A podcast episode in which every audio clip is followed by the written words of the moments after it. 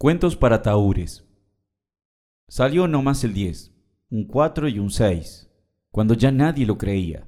A mí que me importaba, hacía rato que me habían dejado seco, pero hubo un murmullo feo entre los jugadores acodados a la mesa de billar y los mirones que formaban rueda.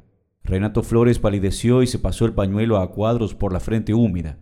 Después juntó con pesado movimiento los billetes de la apuesta, los alisó uno a uno y doblándolos en cuatro, a lo largo, los fue metiendo entre los dedos de la mano izquierda, donde quedaron como otra mano rugosa y sucia entrelazada perpendicularmente a la suya. Con estudiada lentitud puso los dedos en el cubilete y empezó a sacudirlos. Un doble pliegue vertical le partía el entrecejo oscuro. Parecía barajar un problema que se le hacía cada vez más difícil. Por eso se encogió de hombros. Lo que quieran, dijo. Ya nadie se acordaba del tachito de la coima. Jiménez, el del negocio, presenciaba desde lejos sin animarse a recordarlo. Jesús Pereira se levantó y echó sobre la mesa, sin contarlo, un montón de plata. La suerte es la suerte, dijo con una lucecita asesina en la mirada. Habrá que irse a dormir. Yo soy hombre tranquilo. En cuanto oía aquello, gané el rincón más cercano a la puerta. Pero Flores bajó la vista y se hizo el desentendido.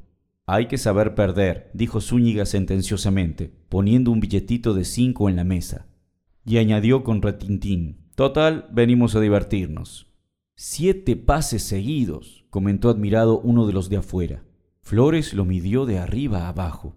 Vos siempre rezando, dijo con desprecio. Después he tratado de recordar el lugar que ocupaba cada uno antes de que empezara el alboroto. Flores estaba lejos de la puerta, contra la pared del fondo, a la izquierda, por donde venía la ronda, tenía a Zúñiga. Al frente, separado de él por el ancho de la mesa de billar, estaba Pereira.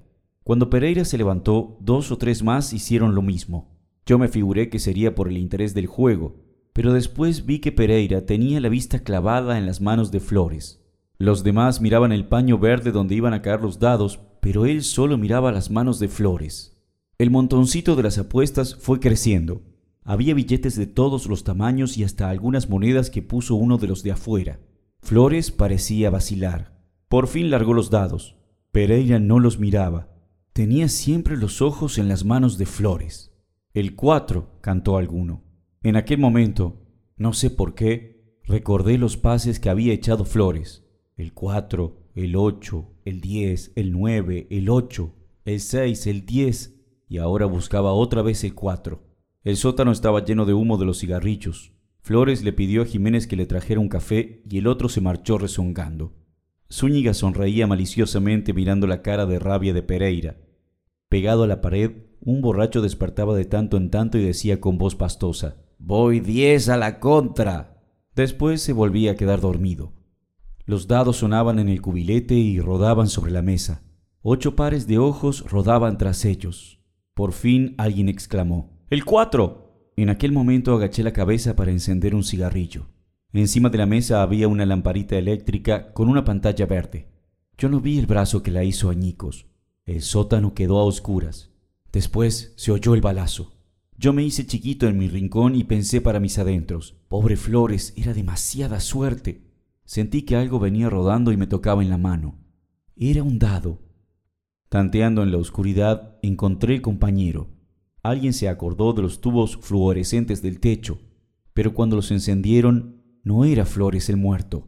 Renato Flores seguía parado con el cubilete en la mano, en la misma posición de antes. A su izquierda, doblado en su silla, Ismael Zúñiga tenía un balazo en el pecho. Le erraron a Flores, pensé en el primer momento, y le pegaron a otro. No hay nada que hacerle. Esta noche está de suerte. Entre varios alzaron a Zúñiga y lo tendieron sobre tres sillas puestas en hilera. Jiménez, que había bajado con el café, no quiso que lo pusieran sobre la mesa de billar para que no le mancharan el paño. De todas maneras, ya no había nada que hacer. Me acerqué a la mesa y vi que los dados marcaban el 7. Entre ellos había un revólver 48. Como quien no quiere la cosa, agarré para el lado de la puerta y subí despacio la escalera. Cuando salí a la calle había muchos curiosos y un milico que doblaba corriendo la esquina. Aquella misma noche me acordé de los dados que llevaba en el bolsillo. Lo que es ser distraído. Y me puse a jugar solo, por puro gusto. Estuve media hora sin sacar un siete. Los miré bien y vi que faltaban unos números y sobraban otros. Uno de los chivos tenía el 8, el 4 y el 5 repetidos en caras contrarias. El otro, el 5, el 6 y el 1. Con aquellos dados no se podía perder en el primer tiro porque no se podía formar el 2, el 3 y el 12, que en la primera mano son perdedores. Y no se podía perder en los demás porque no se podía sacar el 7, que es el número perdedor después de la primera mano. Recordé que Flores había echado siete pases seguidos y casi todos con números difíciles. El 4, el 8, el 10, el 9, el 8, el 6, el 10. Y a lo último había sacado otra vez el 4. Ni una sola clavada, ni una barranca. En 40 o 50 veces que habría tirado los dados, no había sacado un solo 7, que es el número más salidor. Y sin embargo, cuando yo me fui, los dados de la mesa formaban el 7, en vez del 4, que era el último número que había sacado. Todavía lo estoy viendo, clarito, un 6 y un 1. Al día siguiente extravié los dados y me establecí en otro barrio. Si me buscaron, no sé. Por un tiempo no supe nada más del asunto. Una tarde me enteré por los diarios que Pereira había confesado. Al parecer se había dado cuenta de que Flores hacía trampa. Pereira iba perdiendo mucho porque acostumbraba jugar fuerte, y todo el mundo sabía que era mal perdedor. En aquella racha de flores se le habían ido más de tres mil pesos.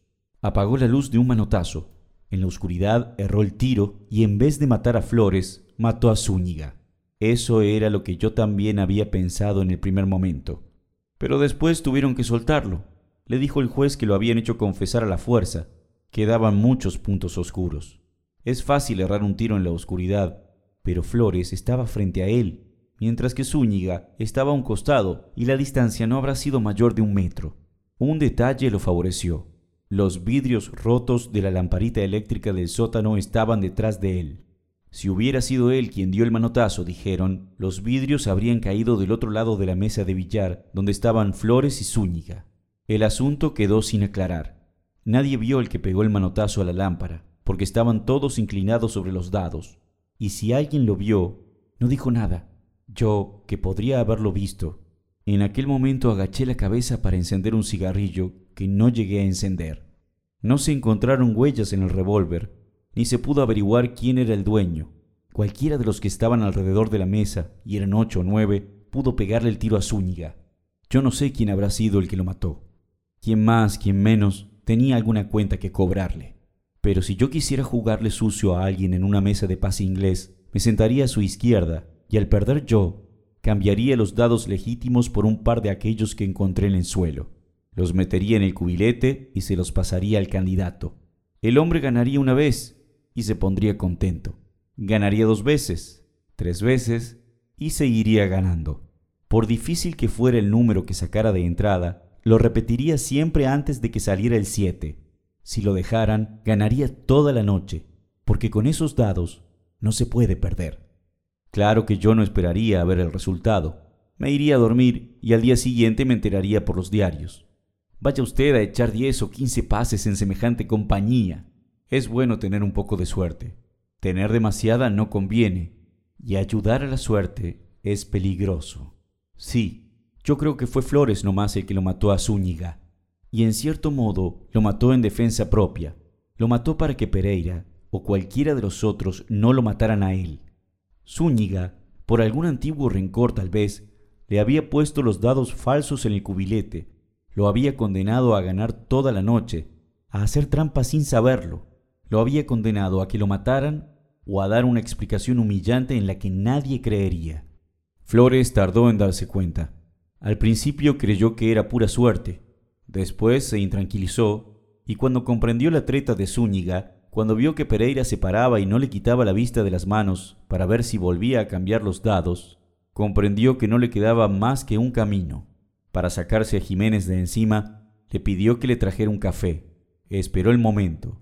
El momento era cuando volviera a salir el cuatro, como fatalmente tenía que salir, y cuando todos se inclinaran instintivamente sobre los dados. Entonces rompió la bombita eléctrica con un golpe del cubilete y sacó el revólver con aquel pañuelo a cuadros y le pegó el tiro a Zúñiga. Dejó el revólver en la mesa, recobró los chivos y los tiró al suelo. No había tiempo para más. No le convenía que se comprobara que había estado haciendo trampa, aunque fuera sin saberlo. Después metió la mano en el bolsillo de Zúñiga, le buscó los dados legítimos que el otro había sacado del cubilete, y cuando ya empezaban a parpadear los tubos fluorescentes, los tiró sobre la mesa. Y esta vez sí echó clavada, un siete grande como una casa, que es el número más salidor.